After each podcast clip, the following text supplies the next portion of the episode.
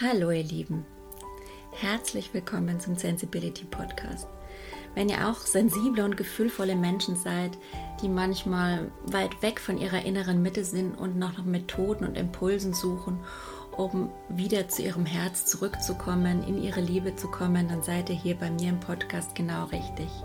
Ich möchte mich euch kurz vorstellen. Mein Name ist Seike, ich bin hochsensibel und ein sehr gefühlvoll empathischer Mensch und ähm, ich erlebe zusammen täglich mit meiner sensiblen Familie auch, wie ihr, die Höhen und Tiefen des Lebens und suche immer wieder neue oder alte Wege, um zurück in meine Kraft zu finden, in mein Herz. Und äh, bediene mich dabei am liebsten zen-buddhistischen Methoden und Ansätzen und Philosophien, die für mich am meisten Kraft und Ruhe zum Ausdruck bringen. Und mein größter Wunsch ist es deshalb, euch mit diesen Impulsen ähm, Stück mehr in eure Liebe zurückzubringen, ähm, zu zeigen, dass das Leben viel einfacher sein kann und das Leben voller Schönheit und Liebe ist und dass das Leben uns auch nur das Beste will. Und äh, ja, in dem Sinne würde ich sagen, viele inspirierende Momente und viel Spaß mit meinem heutigen Podcast. Hallo ihr Lieben, hier bin ich wieder mit dem Sensibility Podcast. Heute möchte ich mich mit dem Thema Depression beschäftigen. Ihr fragt euch vielleicht gerade, warum jetzt in dieser dunklen Jahreszeit?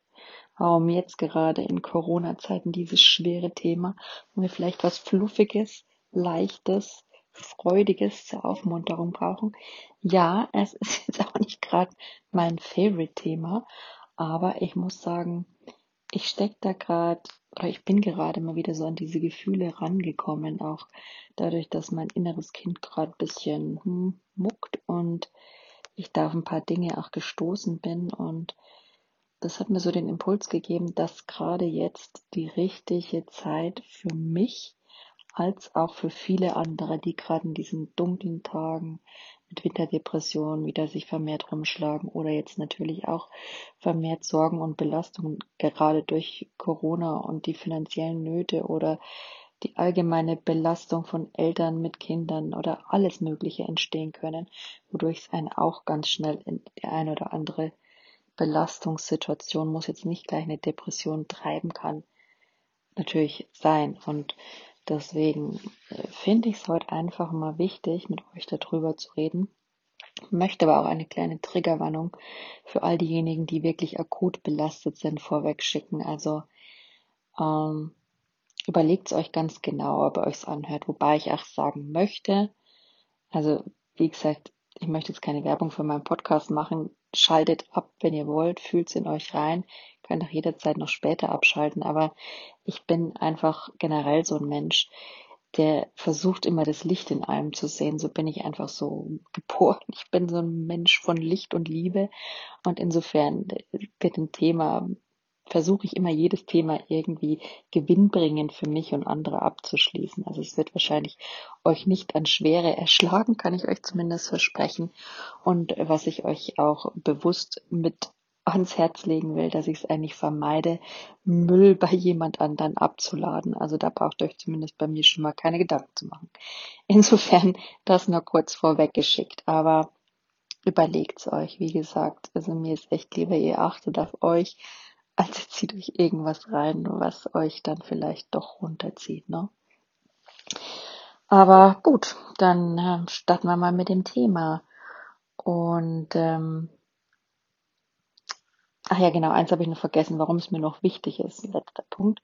Last but not least, ja, ich weiß einfach, ich habe jetzt viermal so eine Krise in meinem Leben hinter mich und hinter mir, hinter mich.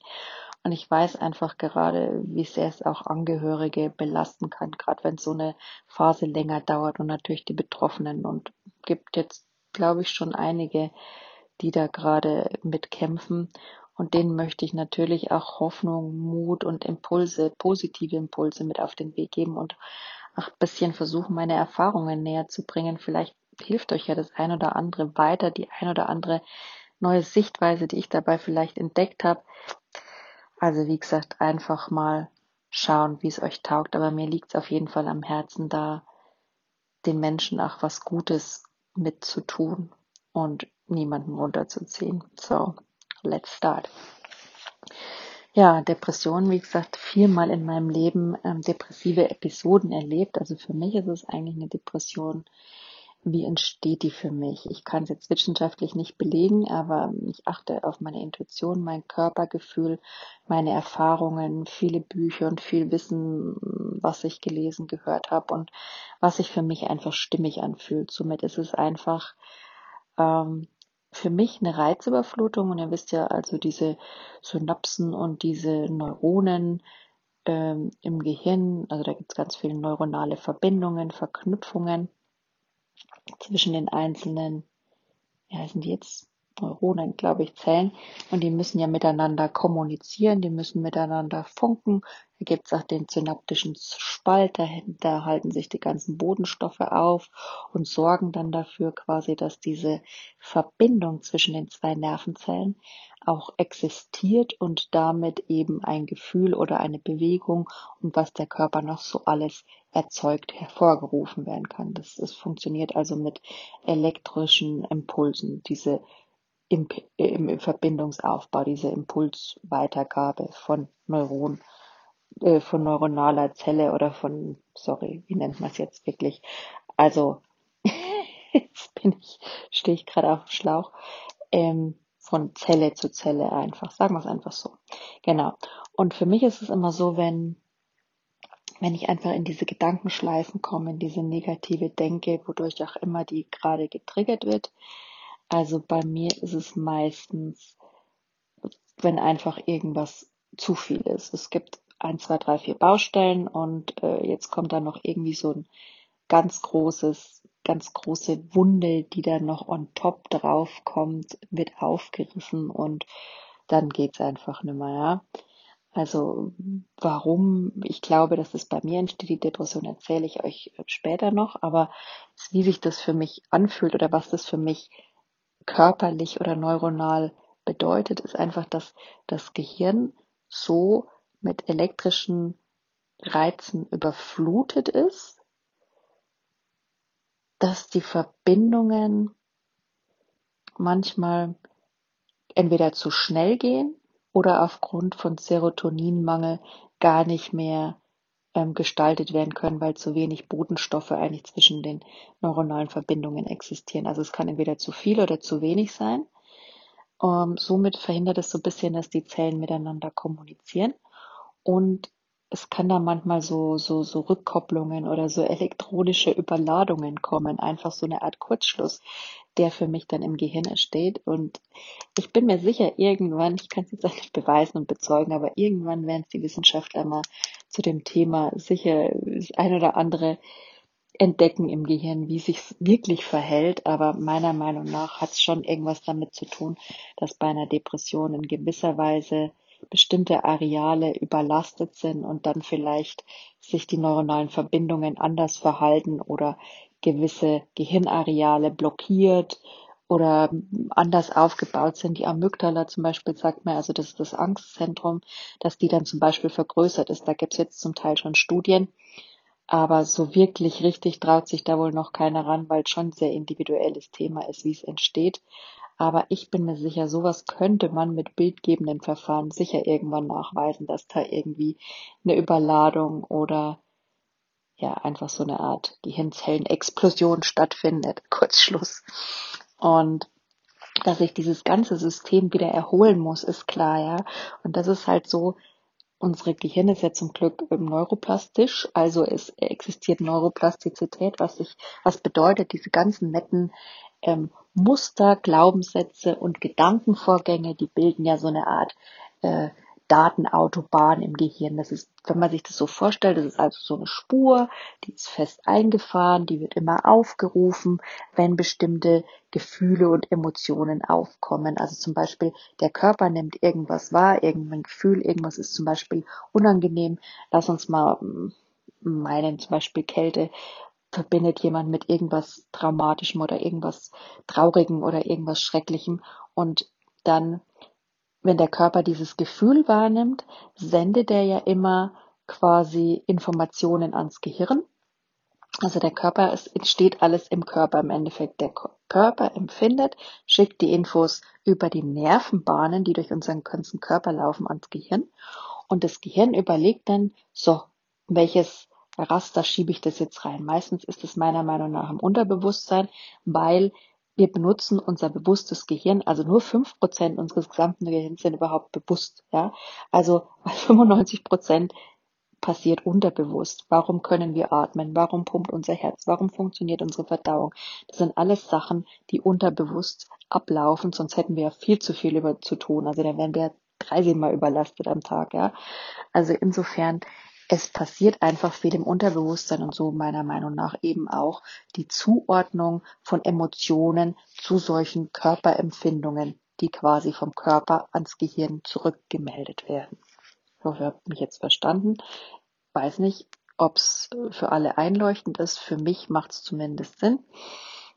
Also das ist klar, das ist einfach Realität mit dieser Rückmeldung und ähm, dass es dann im, im Unterbewusstsein auch quasi, ähm, wie sagt man, mit dem Unterbewusstsein abgeglichen wird, diese Körperempfindungen und dann einfach schnell eine Emotion quasi draufgepackt wird. Ja, man hat also quasi so ah, okay, dieses Gefühl hat man schon mal erlebt, da hat man diese Datenautobahn, ja, also dieses Körpergefühl hängt mit dieser Emotion zusammen, führt dann zu diesen und jenen Verhaltensmustern und Verhaltensweisen und Gedanken, ja.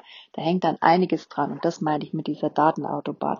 Und je öfter man diese Empfindungen wahrnimmt und so denkt, wird diese Datenautobahn oder diese Nervenautobahn, wenn man so sagt, eben viel breiter und eine eingefahrene Spur, wie das mit dem Auto halt auch so ist. Ne? Und dann ist es natürlich schwieriger, da wieder rauszukommen.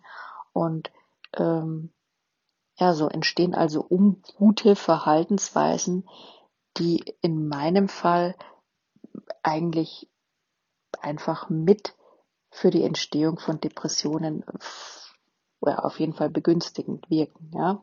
Und aus diese, diese Datenspuren dann wieder zu glätten und dann neue Verhaltensmuster zu entwickeln und neue Arten zu denken, das ist zum Glück jederzeit möglich, wenn es auch nicht das leichteste ist auf der Welt. Aber das fand ich immer so ein Hoffnungsschimmer in puncto Depression, dass das Gehirn eben neuroplastisch ist, dass es Neuroplastizität ist, kann jederzeit neue Verknüpfungen bilden von dem Körpergefühl zu einer Emotion und so weiter. Deswegen habe ich jetzt zum Beispiel für mich erkannt, dass quasi es ist alles super wichtig, Therapie zu machen, wenn man sowas hat, finde ich persönlich, ja.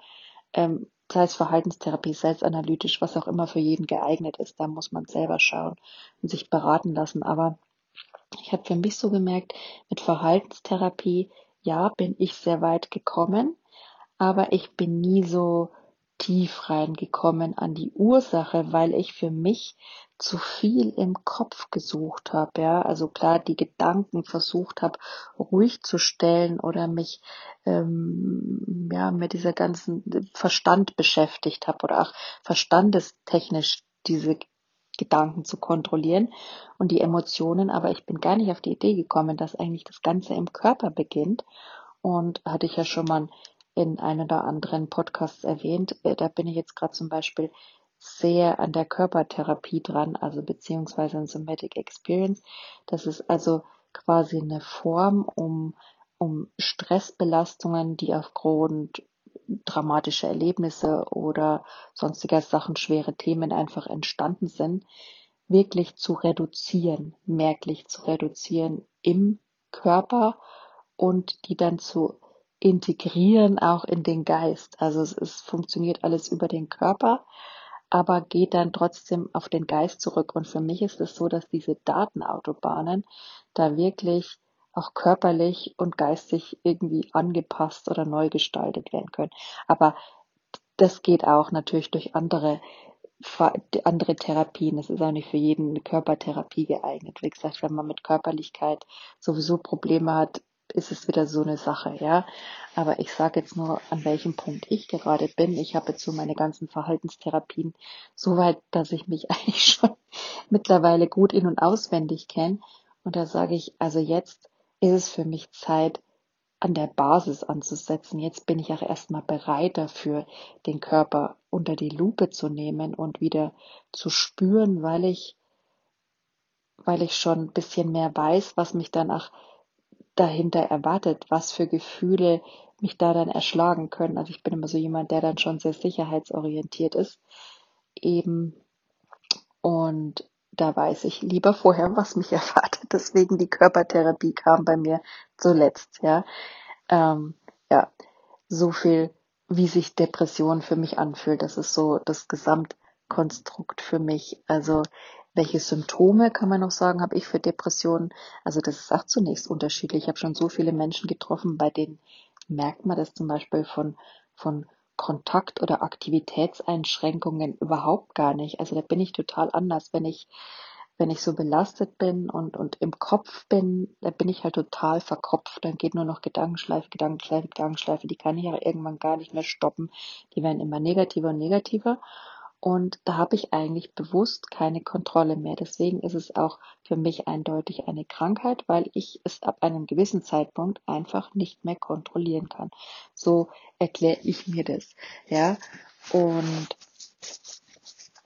dann verselbstständigt sich das Ganze einfach und äh, ja, rattert für mich los und dann bin ich halt wirklich so im Kopf und so belastet durch das Ganze und so träge, dass ich meinen Arsch, sorry, gut Deutsch, mein Hinterteil, nicht mehr von der Couch kriege. Also bei mir ist es echt so diese Trägheit, diese Schwere, das sind so wahrscheinlich auch so die klassischen Symptome einer Depression.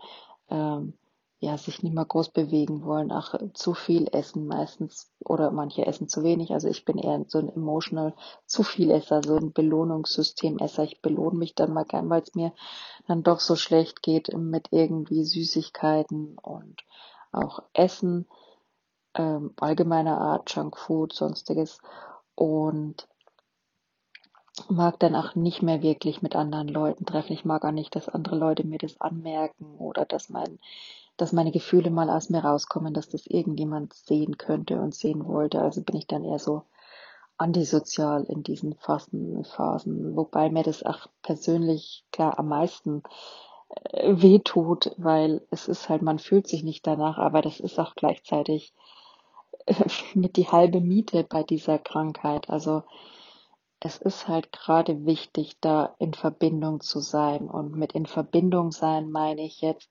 sowohl in Verbindung sein mit der Natur, also rausgehen, ist für mich echt immer das Schwierigste, aber das Gewinnbringendste, einfach in der Natur zu sein, auch wenn ich sie dann vielleicht nicht fühle. Das ist einfach, aber ich fühle mich trotzdem nach jedem Spaziergang so viel leichter und befreiter und wow, ich habe es geschafft, irgendwie so wirklich stolz auf mich. Jedes Rausgehen, das, das ist danach wie eine Belohnung an sich. Ja, also das, das kann ich echt nur empfehlen. Verbindung sein mit der Natur, in Verbindung sein mit Menschen, mit einem Netzwerk, vielleicht auch das, was sich vorher aufgebaut hat, mit Menschen, die einen wirklich verstehen. Ähm, muss ich sagen, hatte ich bei meiner ersten und zweiten und dritten Depression vielleicht sogar auch nicht so viele bei denen ich wirklich sagen konnte, okay, mit denen kann ich da jetzt offen und ehrlich drüber reden oder die verstehen das oder die verurteilen es nicht. Oder ähm, ja, insofern habe ich mir das dann so nach der zweiten, dritten so langsam ein bisschen aufgebaut und ich muss sagen, es tut einfach gut, egal ob die Menschen nah oder fern sind, ob man die jetzt persönlich trifft oder nur virtuell trifft, aber solange man dann mit jemandem sich auf Herzebene austauschen kann, offen und ehrlich und sich nicht verstecken muss und nicht anders sein muss und auch so genommen wird, wie man ist.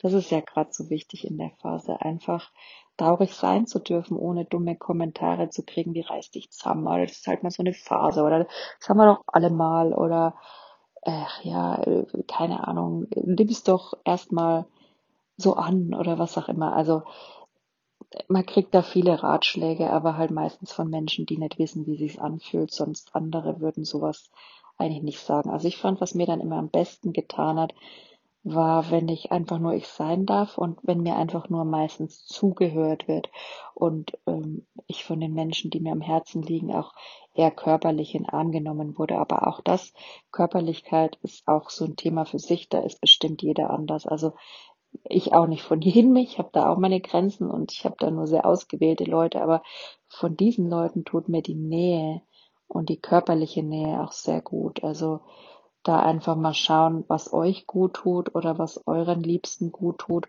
und sie vielleicht diesgehend ähm, dahingehend zu unterstützen.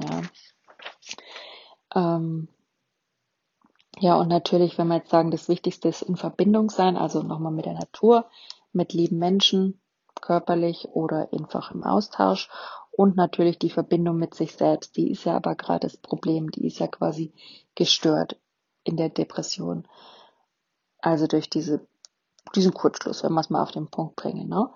Und da ist es dann halt wichtig für mich, immer echt eine Therapie zu machen und auch echt den Mut aufzubringen, sich da Hilfe zu holen, weil ab einem gewissen Punkt würde ich sagen, Freundschaft schön und gut und es kann sich aber keiner wirklich tagtäglich um einen kümmern. Also es gibt ja auch verschiedene Formen der Depression, leichte, mittelschwere, schwere.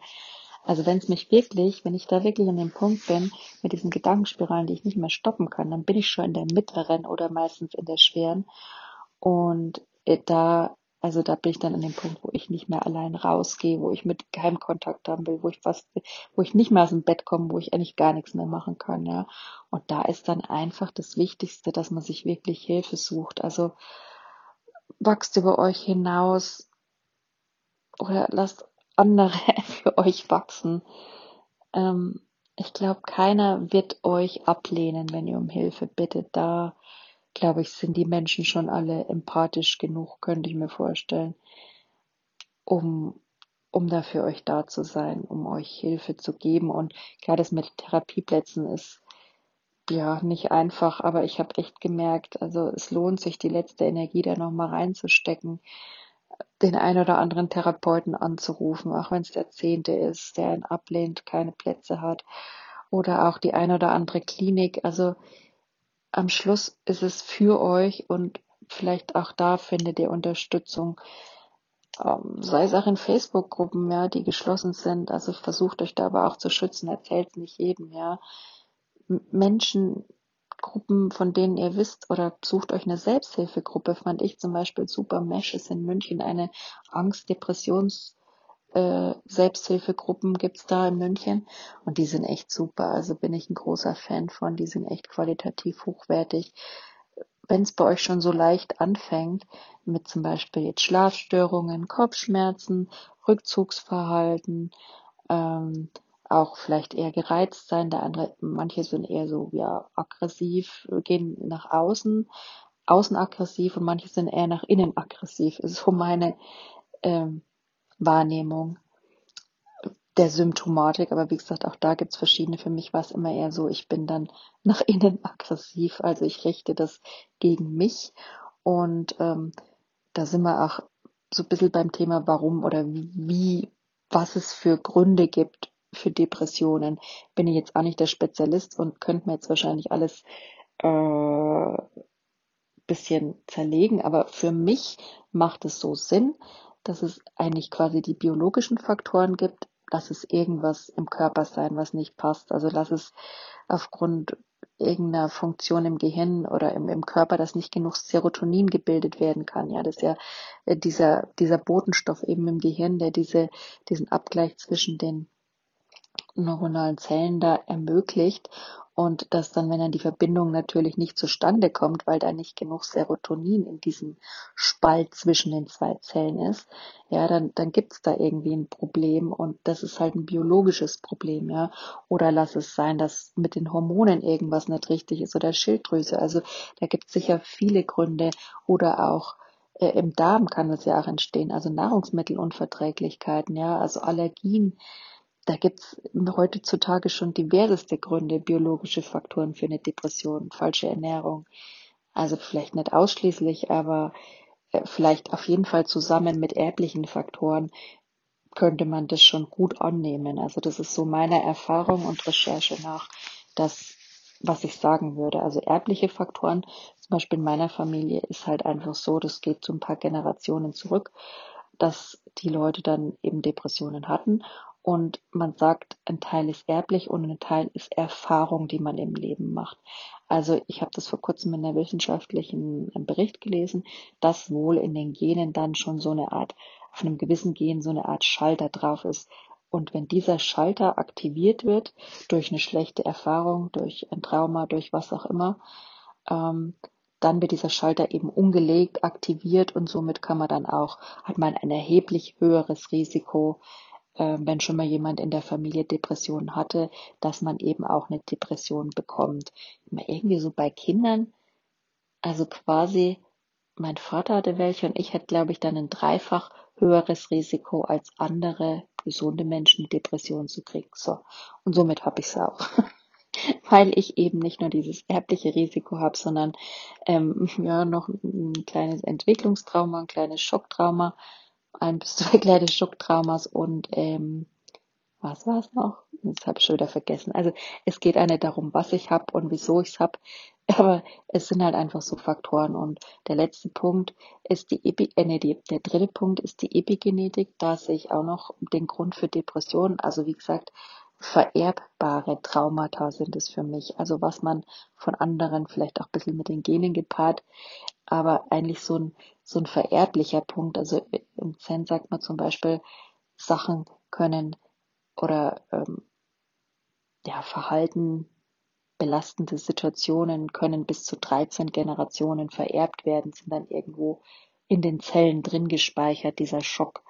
Und ähm, also ich empfinde das so und ich glaube, es gibt viele Menschen, die damals in diversesten Kriegen, die halt so anstanden, Weltkrieg 1 und 2, ähm, das sind ja unsere unmittelbaren Vorfahren und dass da einfach was weitergegeben wurde, was nicht verarbeitet ist, ist also höchstwahrscheinlich.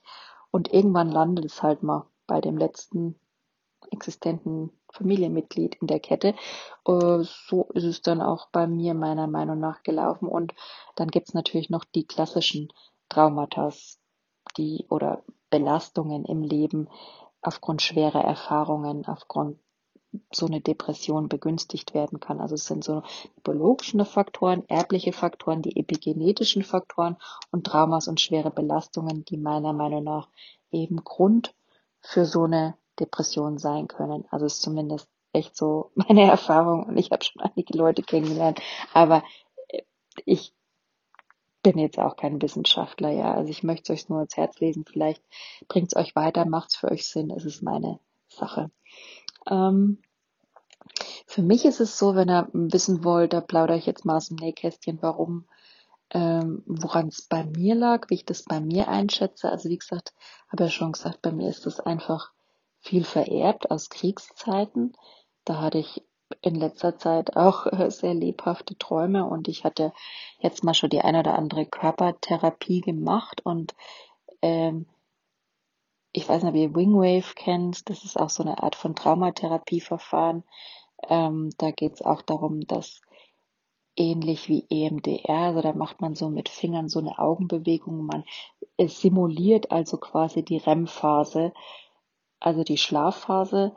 Und durch die wird eine gewisse Augenbewegung hervorgerufen, dass die Augen so hin und her gehen ganz schnell und dadurch wird werden die beiden Gehirnhälften abgeglichen, die rechte und die linke, weil man sagt, so ein Trauma entsteht meistens oder so eine schwere Belastung, über die man nicht hinwegkommt, entsteht meistens, weil die nicht durchgängig in beiden Gehirnhälften verarbeitet wurde. Somit hängt die irgendwo fest und somit versucht man mit verschiedenen Tools wie zum Beispiel Wingwave, EMDR oder zum Teil auch Somatic Experiences, dann aber mehr auf, auf Körperwahrnehmungsebene damit zu arbeiten.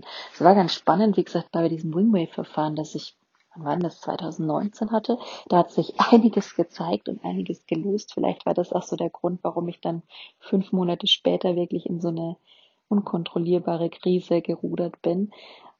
Es wollte raus. Also es war an der Zeit, diese ganzen äh, genetischen Faktoren, also dieses ganze Erbliche, was ich von meinen Vorfahren mitbekommen habe, ähm, zu sehen, loszulassen oder halt so den Anfang des Loslassens einzugehen. Also ich glaube wirklich, losgelassen weiß ich gar nicht, ob ich sie zu 100 Prozent habe, aber jetzt nach Wingwave und nach Somatic Experience, wo eigentlich viel wirklich im Körper gefühlt wird von dem alten Schmerz und ich dadurch jetzt auch sehr lebhafte Träume immer habe, wo ich mir sage, wo kommen diese Bilder her? Also da möchte ich jetzt gar nicht sagen, was, aber es sind halt Kriegsbilder, die sind enorm schlimm und das Spannendste war auch, ähm, dass zum Beispiel meine Wingwave-Therapeutin, ist also eine gute, keinerlei esoterische, mehr so ein Business Coach, die auch in München äh, bekannter ist und wirklich einen genialen Job macht. Ähm, wie heißt es jetzt nochmal? Muss immer nochmal verlinken, unten im Podcast. Ich muss es mal raussuchen, aber ich weiß, dass er auch viel für BMW und für Führungskräfte arbeitet. Also durchaus renommiert, ähm, kann ich nur sehr empfehlen. Und es war so witzig, dass wir dann beide danach diese ähnlichen Träume hatten nach dieser Sitzung, in der wirklich viel angeschoben wurde, ja. Also Wahnsinn, was da ging. Also man glaubt es manchmal gar nicht. Man ist ja immer so, dass man das Ganze analysieren will, aber gerade wenn man es mal sein lässt und einfach nur mal den Körper fühlen lässt oder die Augen hin und her bruckeln lässt, das Gehirn machen lässt, unbewusst, dann geht schon meistens mehr als bewusst, das kann ich so sagen. Und wie gesagt, ähm, jetzt in der Somatic Experience habe ich nochmal erlebt, was eigentlich für mich dann auch noch neben dieser Vererbung ähm, so das Thema ist. Also klar, Traumata habe ich auch noch ein paar, also die epigenetischen Faktoren. Ich hatte halt ein schweres, lang andauerndes Mobbing-Erlebnis. Ich hatte so ein paar Situationen, da weiß ich nicht so genau, also eine Situation, aber ähm, es ging um, um Demütigung häufig in meinem Leben, also um so eine Art verbale Gewalt, aber es gibt auch die eine oder andere Situation, wo ich mir manchmal so ein paar Bilder habe, nicht so klar bin, da noch eine andere körperliche Gewalt mit zusammenhängt, aber da war ich zu klein dafür und bis jetzt hat sich das auch nicht bewahrheitet und da würde ich auch nicht immer dem Gehirn oder dem Bauch, also beziehungsweise also bevor es da keine Beweise gibt, ist da meiner Meinung nach nichts bewiesen. das hört sich jetzt dumm an, aber ähm, ist so, wie es ist. Und wie gesagt, es gibt ein paar Traumata in meinem Leben, aber im Endeffekt war der Knackpunkt für mich immer dieses Frühkindliche neben dem Vererbten. Also es gibt ja so Erfahrungen, die man schon im Mutterleib mitkriegt, ja, wenn die Mutter sehr voreingenommen gegenüber des Kindes. Also ich möchte jetzt euch auch da nichts einreden. Es gibt nur Leute, die es behaupten und ich habe mal von einer Studie gelesen, dass sich das auf das Kind auswirken könnte. Ich persönlich glaube dran, aber ich sage auch immer, es passiert, was passieren soll. Also soll euch jetzt nicht in Gewissenskonflikte stürzen, weil Mei, ich habe das ja anscheinend auch mitgekriegt und ich lieb auch noch und ehrlich gesagt haben mich meine Krisen, hört sich jetzt auch wieder doof, zu dem Mensch gemacht, der ich bin und äh, der ist eigentlich, glaube ich, ziemlich toll. Ich lerne den gerade echt zu lieben und ähm, ja, es hat mir viel beigebracht und mir auch geholfen, anderen Menschen was weiterzugeben und ich sehe das gerade so ein bisschen als meine Passion und meine Aufgabe. Deswegen mache ich hier auch das Ganze. Äh, mache ich nicht nur für mich, sondern hört sich verwegen an und vielleicht auch ein bisschen narzisstisch, aber ich mache es auch für euch. Glaubt es oder glaubt es nicht. Mir, mir, mir liegt die Verbindung mit der Welt, mit allem einfach am Herzen und wir sind alle eins, die Natur und wir, wir können uns nicht von der Natur abspalten und das ist einfach alles miteinander verbunden. Also wenn es mir gut geht, ich muss nur drauf schauen, dass es mir zuerst gut geht. Ja, also ich habe nicht mehr dieses Helfersyndrom, hatte ich glaube ich aber nie so ausgeprägt, dass man sagt, man muss erst anderen helfen, um dann sich selbst zu helfen, weil so rum funktioniert es meiner Meinung nach nicht. Also das erste ist immer, sich selbst zu helfen und damit hilfst du dann auch wirklich, das ist meine Erfahrung, anderen, weil sich dann auch energetisch viel verändert in Beziehungen. Ja, also manches löst sich auch einfach auf, wenn man sich selbst verändert, kann es zu viel weniger Konflikten kommen, weil man kann ja nur sich selbst verändern. Also im Außen zu verändern, boah, dabei, da zerbricht man, aber das ist uns ja allen klar. Also wie gesagt, ich habe jetzt im Somatic Experience gelernt, dass es frühkindliche Erfahrungen bei mir auch waren. Und das hatte ich auch schon sehr in der Verhaltenstherapie irgendwann entdeckt, komischerweise, dass diese Existenzberechtigung eigentlich mein Problem ist. Und jetzt ist mir so ein paar Bilder in diesem Somatic Experience total spannend gekommen. Das sind ja halt auch, das ist halt auch so ein Verfahren, ein körperliches, das wirklich sehr fein ist, ja. Da geht's nicht da geht es darum, was der Körper weiß, um das Körperwissen, nicht was ich jetzt gesehen und gehört habe, ja. Und der Körper weiß viel, was der Verstand gar nicht weiß. Also ich sage immer, es ist eine gute, es muss immer bei allem ein ausgewogenes Gleichgewicht sein aus Körper und Geist. Ich würde nie nur auf meinen Geist hören, der ist mir echt zu viel schlechter Ratgeber und dreht mir zu viel am Rad. Ähm, ich würde aber auch nie nur ausschließlich auf meinen Körper hören, auf meine Intuition und mein Bauchgefühl. Das sage ich auch ganz klar. Es ist immer so der Abgleich ähm, zwischen den beiden.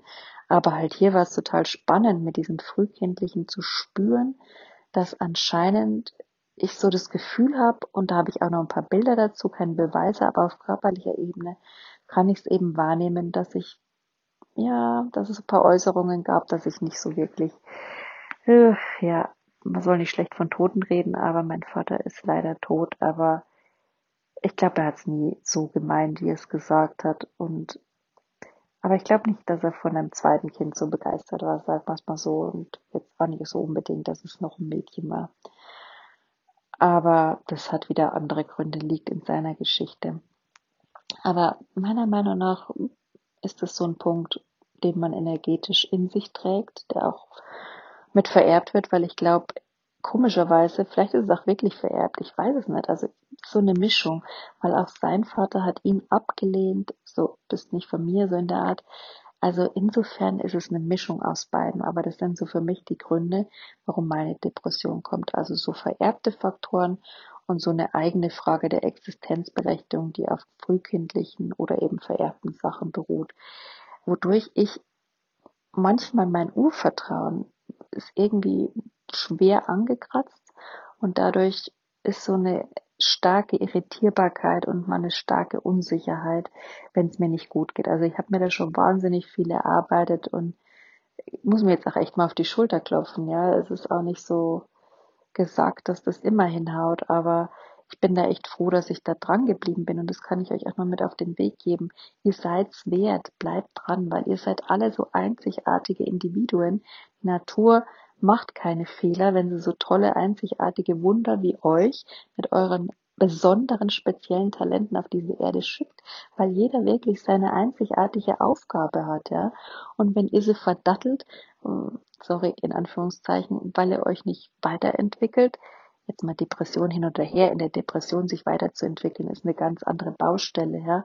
Aber ich bitte euch oder halte euch an, auch in dieser Phase euch liebevoll zu fördern und, und liebevoll euch lieber Hilfe zu suchen, weil ich finde es einfach so traurig und schade, wenn euer Potenzial vergeudet werden würde und wenn ihr traurig euer Leben lang daheim verbringen würdet, weil vielleicht seid ihr derjenige, der wieder Licht und Liebe in die Welt bringt. Also ich glaube an euch und ich hoffe, die Liebe und die Worte kommen bei euch an und können euch ein bisschen dazu befähigen, euch Unterstützung zu suchen, falls es euch da gerade schlecht geht, ja.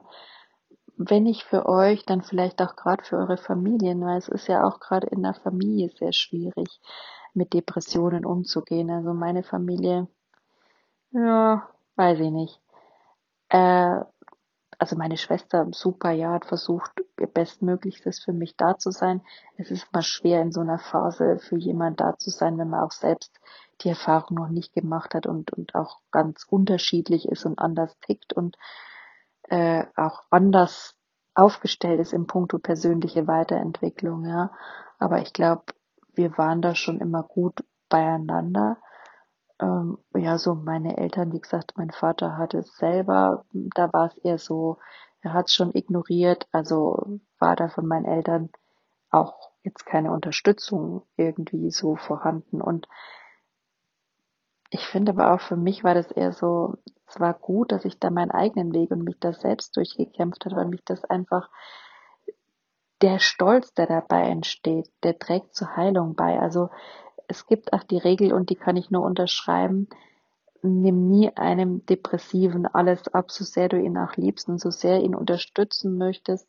Hilf ihm lieber dabei, sich selbst zu helfen weil da kann er dann stolz drauf sein. Ja, für mich war es immer das Schlimmste. Also einerseits wollte ich, ich habe darum gebettelt, dass zum Beispiel meine Schwester beim Therapeuten anruft oder äh, andere für mich irgendwas machen, weil ich echt nicht mehr konnte. Aber wenn ich es dann gemacht habe und dann war ich danach so stolz und das hat schon so ein bisschen ein Hoffnungsschimmer für, wenn es auch nur eine Millisekunde war. Und das kann im Gehirn und im Körper durchaus was auslösen. Und die Summe von solchen Sachen bringt dann eben die Heilung mit sich langfristig, ja. Das ist natürlich das Blöde bei, bei sowas wie Depression. Keiner weiß, wie lange es dauert. Und ich muss sagen, ich bin da schon Glückskind, finde ich jetzt, dass es bei mir immer so eine, ja, so eine bestimmte Zeit, die ich noch so nicht im Griff habe. Also es ist schon länger geworden. Aber jetzt, es waren eigentlich immer so sechs Monate und jetzt beim vierten Mal waren es jetzt halt mal so sechs bis acht Monate, würde ich sagen. Also es ist bei mir nicht so unendlich gewesen, so dass ich alle Hoffnung aufgegeben hätte, beziehungsweise ich habe da auch mich gut gefordert und gefördert, hatte auch, wie gesagt, ein gutes Netzwerk. Es liegt an vielen Faktoren, aber Natürlich bei jemand, der dauerhaft Symptome hat, also ich habe es ja immer nur phasenweise, ist es was ganz anderes mit Hoffnung und Motivation. Das ist schon ähm, eine andere Baustelle. Da braucht man schon echt viel, viel Kraft und das wünsche ich jedem da draußen, nur der gerade ähm, überhaupt in der Depression steckt, dass er irgendwie durch sein Netzwerk, durch das in Verbindung sein mit anderen Menschen, mit der Natur, mit sich selbst durch eine Therapie, ja, sich da Unterstützung holt auch, dass er dadurch schafft, diese Hoffnung weiter zu kultivieren, sich weiter zu fordern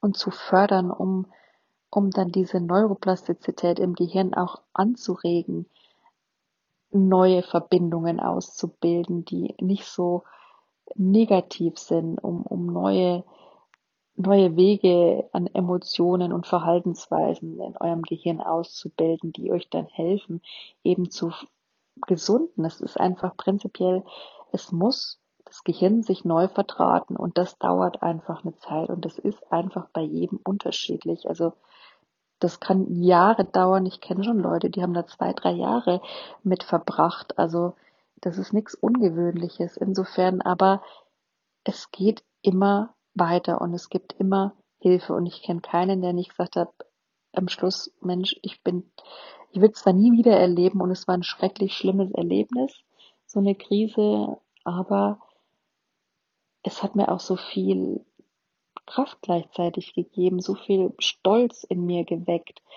dass ich das geschafft hat, mir im Nachhinein viel Stärke vermittelt und mir auch geholfen, mein Leben bewusst neu zu formieren. Also ich muss ehrlich sagen, ich bin eigentlich so aufgrund dieses fehlenden Urvertrauens so ein kontrollierter, sicherheitsliebender Mensch. Ich lasse nur so ungern an ungeliebten Gewohnheiten los, ja. Also da musste ich echt schon ein paar Sachen beißen, dass man wirklich in, in Co-Abhängigkeitsbeziehungen, weil sich schlecht hat behandeln lassen, Demütigungen, ähm, was war's, ja, es gibt, also da könnte ich viel aufzählen, was ich mir schon persönlich oder habe antun lassen.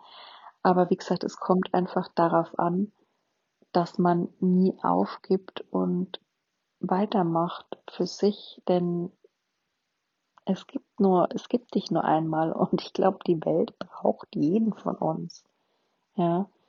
Und insofern, ich schicke euch Kraft und hoffe, dass euer in Verbindung sein mit der Natur, mit Menschen, euch dazu befähigt, zu gesunden und bleibt dran. Dann, wie gesagt, das Gehirn braucht seine Zeit und ja, das waren jetzt fast schon die Abschlussworte. Also ich glaube, dann würde ich einfach auf das andere Thema, das mich mit Depressionen beschäftigt, ähm, nämlich der Umgang in, in Familien, also in der eigenen Familie mit Depressionen, äh, meine Erfahrungen dazu, also primär darum, was, wenn Papa Depression hat, was, wenn Mama Depression hat, äh, wie sich das für die unmittelbare Familie, die Kinder und den Partner so anfühlt, das würde ich dann in meinen nächsten Podcast packen. Und ähm, ja, somit passt gut auf euch auf.